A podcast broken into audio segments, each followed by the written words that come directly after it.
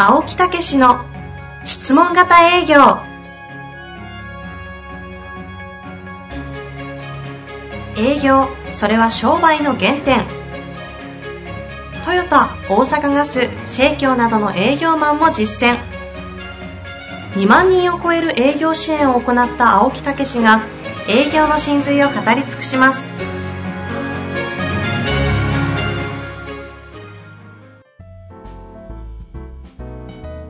こんにちは、遠藤和樹です。青木武の質問型営業。青木さん本日もよろしくお願いいたします。はい、よろしくお願いいたします。さあ、今日はですね、ゲストとして、そうなんですよ。はいついにやってきましたね。ついになんですか？秋山城が。ゴジラみたいな言い方、ゴジラみたいな言い方じゃないですか。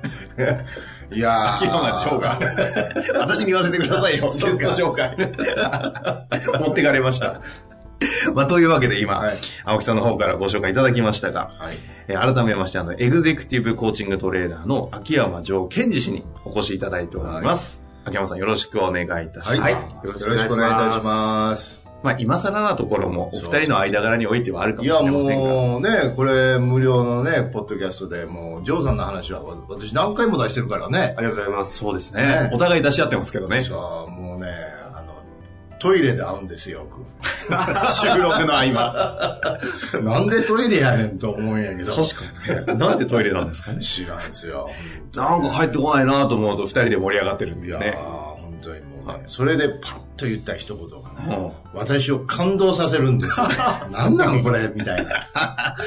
いやー、本当にね、この前会って未だに忘れへんけどね、もう、その前に私の営業っていうのはどうなのかっていうことをいろいろ話をええ。してて、ええ。ーで、そのアプローチっていうのが私はもう最初から心開いてるっていうね、うんうんそういうところを分析してもらって、なるほどなと、もうそういうオーラが出てるっていうね、うん。言われて、もうそれはなるほどなと思ってたんですけど、うんうん。ふと思いついてジョジョーさんと思ったからと言われてね、ところでなぜ私はね、そのオーラが出てるんですかって言ったら、はい。いやー、すごいよね。それはね、は青木さんがいろんなことを乗り越えてきたからですって。もう俺ね、痺れた。い。ちょっと待ってください。あの、完全にリスナー置いてってます。何の話ですか？何の話か。すごい経験をしてきたから？そうですね。それがオーラになってる。普通の話ですけど、その受け取り方がなんかちょっと普通の人じゃないですよね。ジーンときたよな、俺。自分の人生、そうか、みたいな。やってきたよな、みたいな。え、ちょっとだけ、秋山さん、ちょっとあの、かジョーさん解説してください、今の話。喋りますか？喋らせないつもりですか？まあ、いつもみたいに5分6分喋っちゃうから。え、今の話ですか？はい。あ、こう、まず、えー質問型営業の時に、えーこれの一番機能してるのは何かなって自分なりに研究したんですよ。ほうほで、その時にはやっぱりこう、相手が心を開いて、そして現状を聞き始める。はい。そうすると、あの、ひ見事なステップに入っていく。あはい。じゃあ、青木先生の場合はもう一瞬で相手を心を開かしちゃってるんですね。で、うん何やってるのかなってじっと観察したら、もう最初から私はあなたのことを好きですオーラを出して向こうから歩いてくるんですよ。青木先生が多分その人に、そうですね、3メートルから2メートルぐらい近づくときに軽く好きになっちゃってるわけですよ。青木先生自身が？あで青木先生自身がその人のこと好きだしそれを相手がぶつかってるから青木先生のことも好きになってる。はい。で、それをどうやってるんですか僕はどうしてそうなのかなって質問されたので、いや、きっと青木先生が今までいろんな人生を乗り越えて、いろんなことを自分がチャレンジしたりしてきたから、こう、なんていうかな、自分の人生経験の中で、えー、それていっちゃうと、あ、この人は自分のことが大好きなんだなと。で自分のこと大好きってことは、結局人には僕もそうだったし、あなたにもストーリーがあるでしょと。うん。それを僕は知ってるよみたいな体で、人の前にスーッと入ってきちゃうんです。ああ。うん。なるほどね。そういう自分もあったからね。はい。はああ。すごいね。もう感激したよ、俺今。今、今ですか？この間したんじゃないですか？改めてもう一度。あ、今の解説を聞いただけでも、すごい方だなというのは伝わったと思うんですけどもそうそう、一応ご存知ない方のはいためにも簡単に、はい。はい、ご紹介を本当にシンプルにさせていただきますが、秋山先生はですね、現在、あの、経営者に、社長さんたちに限定をしてコーチングセッションをうん。コーチングトレーナーとして行っておりまして、まあ、個人事業主から年商100億を超えるような社長さん。ね。他にも経営者以外だと元プロアスリートの選手とか、うん農学士の先生だったり、はい。ということの支援も行っている方。はい。なかなかそう、なかなか会えないというかね、社長限定でされちゃってるところもありますので。そうそうそうこの分析力は何だろうな、というふうにね、いつもね、俺もうジョーさん会うといつも俺が質質問しちゃうからね、質問型営業ですから、ね何なんかなみたいなね。なんか知らんけど手をこうやりながらね。今、一緒に動き分かりにくいですけど。そうそうそう。ワイングラスを振るかのように手を動かされるんでね。ね何なんですか、それ？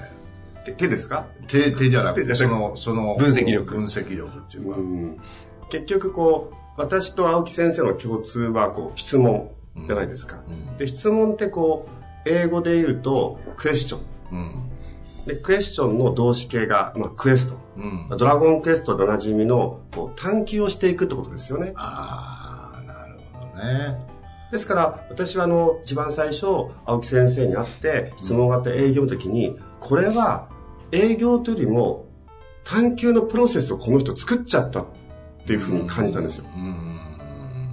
という意味で、今の質問に答えていくと、探求心が旺盛なので、あやっぱこう、この人がどうやってそれをやってるのかなっていうのをこう、うっかり見ちゃう癖が自分にもあるみたいですね。あーなるほどね。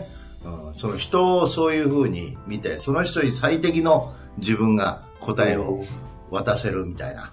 まあ、それがまあ、好きだったりする。うん、そうですよね。だからコーチングというより、やっぱりメンターみたいな感じですかね。何なんですかね。ね。うんうん。なんかそういうような、あの、単にこう追求を相手にさせるっていうんじゃなくて、やっぱりそこに必ずヒントになる言葉をいっぱい用意してくれてるっていうかう、ーんうん、それはありますよね。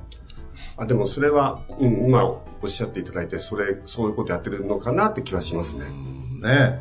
いや、今回をね、お呼びしたのは、はいこのまず、あの、今回の冊子。すごいの作りましたね、これ。なんていう。Kindle 本をええ出されまして。3冊目ですよね。そうですね。ねあの最近2、3ヶ月に1本書いてるみたいで、ええものすごい勢いなんですけど、えタイトルシンプルです。営業力。営業力。一応副題になぜトップ営業マンはオーラがあるのかというあ Kindle 本になってるんですあ、が、私これ読んでね、うなずきっぱなし。その通りっていう感じですよね。へえあ、そうなんですね。そう。これはね、ちょっとトップ営業がもう本当にこう染みついてる人とか抜けてきた人に本当にわかる。だから申し訳ないけど、普通営業でやってる人にはちょっとわからない世界のことが書いてあるんですよね。へえ。一応ですね、そのトップ営業マンたちの9つの条件というかやってることみたいなタイトルがあるので、簡単にご紹介させていただくと、えー顧客なんて理解できない。うん。顧客の話を聞くときは腕を組め。うん。私からすれば何のこっちゃって話なんですがうん、聞くな、受け止めろ。うん。営業マンは声が9割。そそう、そう。売れないときは顧客のせいにしろ。う。そう。相づちなんていらない。その通り。不安を解消しても売れない。まあそんな感じでいろいろあるんですが、褒めるな感動を伝えろ。営業マンは覇気をまとえ、などありまして、せっかくなので、このあたりの、あの、青木先生が好きそうなところですね、おいやーね、それ話を。でやっぱり、ジョーさんの冊子って読みやすくて、ものすごいね、ふ考えさせるね。うん。ん。だから、あの、マウンティンの本質って、あれもね、いいよね、2冊目。マウンティングの本質ですね。ありがとうございますもう、その通り。俺はもう、今日からマウンティンや。あマウンター。そそれしか言ってないです。その通りしか言ってないです。その通り。俺は、そうかと、俺はマウンターやと。いや、本当に。ああれ読んで俺スタンス変わったもん。うん。うん、今までちょっと折りすぎやったなっていうね、うん、もうこの領域なんだから、はい。もうそのスタンスでいいじゃないっていううね、ん。うんいう感覚になったよね、うん、だからあれもすごいね。あれも絶対みんな読んだ方がいいよ。だから目指すべきところをジョーさん与えてくれてるよね、うーん。結構。ここここが目指すべきとこなんだっていう目標にしていただくとすごくいいと思うんですよ、と言っていただいてますが、はい。うん。あの、実はは。3冊目の営業力うん。の本は、まあ、全部じゃないですか、ほぼほぼうん、こう、青木先生をモデリングして、本当？この人は何やってるのかなみたいな。あ、そこなんですか？そこは非常に大きいですね。へえそうなの？ですから、例えばその中に書いた、うん。あの、うなずくなとうん。いうのも、その、青木先生は、うなずいてないんですよ。うん。うなずいてるけどね、こうやってね。で、うん。多くの方は、うなずくっていうのは、こう、同意をしたという証明のために首を傾けるっていうのは、まあ、うなずくという、そもそもの意味らしいんですけども、え青木先生見ると、うなずくとはちょっと違うんですよね。ほらほら。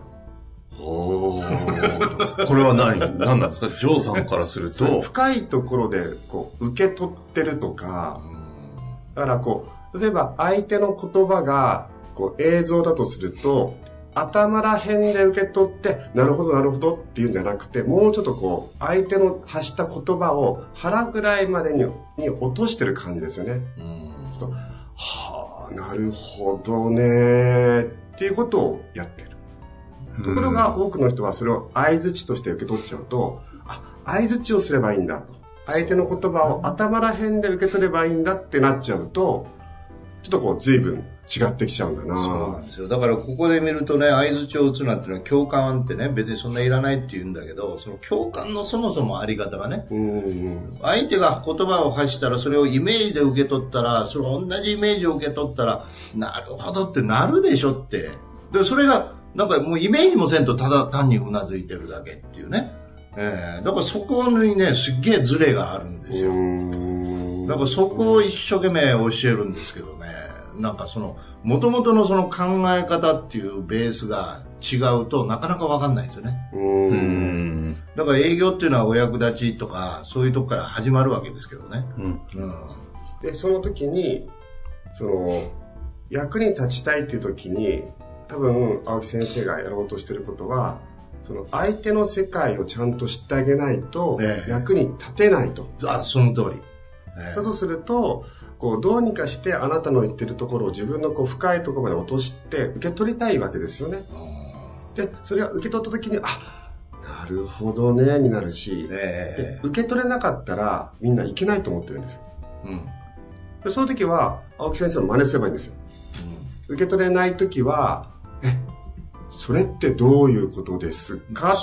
ってもう一回言えば、相手がもう少し噛み砕いて言ってくれたり、えそれって具体的にはどういうことですか？とか、ほう、あ、でもちょっとまだわかんないなって言えば、え、それって結局何をしたいんですか？みたいなことを、また質問を返すことによって自分がこう深いところまでこう受け取れるように相手にお話をしてもらうっていうのをすごいやってますよね。その話題。すごいね。面白い。もうね、うなずくどころか笑いが出てきた。俺え？ーなんでそんな分析してんの？えっ、と、好きだから。すごいね。はほらほらね。はー。これですよ、皆さん。うなずきにくいな、これ。すごいわ。本当にもうね、びっくりしちゃうね。びっくりしてますね。びっくりしますよ。いっつもびっくりさせられる。けども、その青木先生のこの受け取り方にもびっくりしますけどね。本当にびっくりしてるからね。ですから、こう、うんえ実はその、見てたり、こう、調べたり研究していくと、その営業マンの方で、トップの方は本当に受け取る力が半端ないですよね。そうですね。でその受け取るっていうのは、先回りして、えっと、理解するとか、うんえそういうことではないんですよね。うんで私たちってこう、どっかで、私も昔そうだったんですが、誤解してしまって、ええ相手の話を聞きながら、えっと、先読みして、きっとこうであろう、ああであろうっていうのが、うん賢いとか、優秀だっていうふうに思ってしまったんですよね。えーそうですね。だから起点が効くのは、あの、トップセールスになれるかっていうねそういう項目もあったよね。あれ一人リスナーの人でショック受けましたって言ってましたもん。うん起点が効くんじゃないんだ、みたいなね。そうなんですよ。だからもう本当にその人のこと何にも考えてないんですよね。ただ最終的にこういう提案できたらいいなとかあるんですけど、そんなこともどっか行っちゃって、うんずーっと聞いてると、うん、なんか本当にこう分かってきたら、なんかポッと現れるわけですよ、うん商品って。あ、これっていううね、ん。そんな感覚ですよね。だからもう、む無で、無の状態みたいなもんですね、相手の話聞いてるとき。そうですね。うん。ですから、こう、まあ、その本の中でもちょっとだけ書いたんですが、うんえっと、理解しよう、理解しようって私たちは思いすぎてしまって、あの、理解すると、あ、分かったとなると、相手への関心が一回切れるんですよね。はいはい。もう分かったということは、今度はこっちの番だと。うん。いうことで、こう、なん攻めるっていうか攻撃、プレゼンテーションはいはい分かったっていう、うんなるとね。はい。ええ。で、それが、その分かったっていう度合いが、もう深さによって、えやっぱ違ってきますよね。ええ例えば、イメージ的に、浅いところで分かったって思ってプレゼンテーションすると、相手の浅いところに響いてきます。うん、なるほど。で中ぐらいのところまで、こう受け取って分かったってなって、自分のプレゼンテーション、同じ言葉でも相手の中ぐらいのところ。うん深いところで自分が受け取って、ああ、なるほど、この人はこういうことを求めていたんだとか、こういうこと困ってたんだ、こういうことやりたかったんだっていう、そこを受け取ってうん喋ると、相手のそこに、その深いところに響いてくる。なるほどね。だからその、どうやって自分が分からないかですよね。うん。うん。なるほどね。分かろうとしない。ええそれがさっき青木先生が言った無になるっていうことと非常にそうですね。近いだから、感うーん、もう聞きたいのはそれこそその人の人生一日でも語り尽くせないっていうか、そんな感覚ですよね、聞きたい。でも、限られた時間の中で、提案、役立ちに行ったわけですから、提案もしないといけないと。じゃあ、ある程度まだ聞きたいんだけど、じゃあ現状、今私どもの分野のことについてはどうなんですかと。うん、いうふうに、えー組み、ストーリーとして、その組み立てとして入っていってしまうっていうかね、うん入るっていうかね、そういう感じですよね。えー。だからそんな、やっぱりその人のことを分か、分かりきるなんていうのはなくって、ええある程度そういうことなんですねっていうことの中で、ししょうがなく入っていくっていうね。うん、ということじゃないですかね。うーん。だけど、このね、ジョーさんのこの本当、冊子ね、うんこのマウンティンもそうですし、今回の営業力もそうですけど、まあトップ、トップに向向けて書いてるというか、トップを分析して書いてるというかね、はい。うんいうことなんですけど、なぜそういうのが書けるんですかね？やっぱりさっきの分析力ですか？うーんやっぱりこう、興味があるでしょうね。その、なぜその、素晴らしい人、優秀っていうよりもす素敵な人うん。素敵な人ってどうやってるのかなみたいうん。なるほな。いや、それ、その人が世界をどう見てるのかとか、ど。うん世の中をどう捉えているのかっていうのはすごい興味がありますよね。だから私のなんかは質問型営業っていうと、このまあ悩んでる人たちがこういう段階でいけばこの世界へ入っていけるよっていう、うん。私の話って結構そこを書いてるんですよね。うんだからやり方がわかるっていう。でももうジョーさんの話ってさ、ここなんだっていう話よね。こ、ここになるために、ここの人たちはこうなんだっていうことをやってると、こうしようと思っちゃうっていうかさ、そうなろうと思っちゃうっていうかさ、うん。なんかそんなアプローチですよね。そうですね。うんで逆に私がびっくりしたのは、うん私もほら、コーチングっていう業界にいたわけじゃないですか。うん。で通常はコーチングとかっていうのはですね、その、まあ、対話ですね。えその、スクリプトとかステップはないと言われてるんです。その決まったことを言ったって、うん。会話なんだからダメでしょと。ええ私もそういうの教わってきたし。ところが、質問型営業の時にショックを受けましたよね。ええあ、ステップあるじゃん、みたいな。あ、なんか型この人決めちゃってるみたいな。ところが、そのステップをたどることで何が行われているかというと、え質問型を営業する人が、あれ、自分のことを自問自答し始めるんですよ。えはいはいはいはいはい。あのステップを使ってお客様に、えー質問していきますよね。あれを繰り返せば繰り返すほど、その自分が喋った質問は脳で自分が聞いてるので、うん。じゃあ結局、俺ってどうだったろうとか。じゃあ俺の欲求って何だろうってことを、えっと、皆さんは意識的にしてても、無意識でもやり始めるんですね。そうですね。だから、あの、セルフマネジメントっていうのが質問型営業の裏にあって、うんうん。で、その時には、その、あの質問型の対話を自分にして問題解決しろとかね、シミュレーションとか、そういうのもあるわけですよ。そうすると両方、やっぱりやって、最終的には自分のあれになってくるんでしょうね。ですから、うん私あの、まあ、せっかくね、今日よお呼びいただいたので、ええ。きっと青木先生の質問型営業を勉強されてる方、え使ってる方いると思うんでえすが、えあのフレームっていうかステップを自分にどれだけ使ってるかなってことをねこうリスナーの方にこう、こうマイクを通して問いかけたかったんですね。え。あなるほどね。ちなみに私相当パクって自分で使ってますからね。ちなみに、こう、リスナーのためにもなんですけど、はい具体的にどんな感じで、あジョーさんは使われるんえっですか、と、例えば、えっと、え、自分の場合は、じゃあ何かしたいことがあると。うん。そうすると、じゃあ、それこそ、現状はどうか。はいはい。そこから、じゃあ、問題点はとか、じゃあ、その欲求は自分が、欲求は何だとか、じゃあ今までどういう対応策したのか。そのままじゃないですか。ですから、そのまま使っていって、すごいね。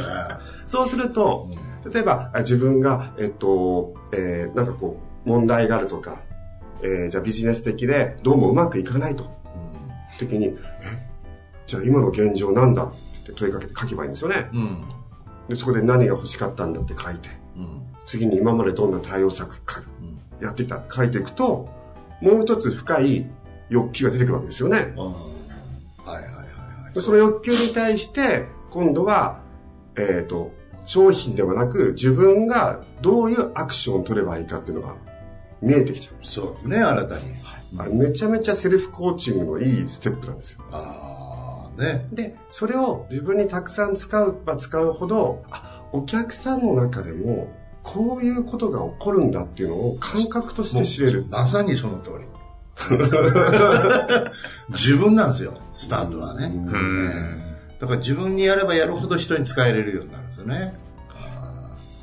いやー、素晴らしいですね。いやーそうですね。ええやっぱりお二人がお話始まると面白いですね。尽きないですし。まあね、まだまだお話できると思いますので、ええ今回は、はい、前編として。ええ冊子の話まだ何もしてないからね、ちょっと後で。Kindle ですね次にやらせていただきたいですね。Kindle 営業力。はい。そちらのお話をさせていただいて。はい。一旦前編ははいこちらで。最後に何か言い残すことはありませんか？いや、もうなんか前編後編どころか永遠と続きそうな話。うまく言っていただきましたので、この辺りで終わりたいなと思います。本日もありがとうございました。皆さんありがとうございました。ありがとうございました。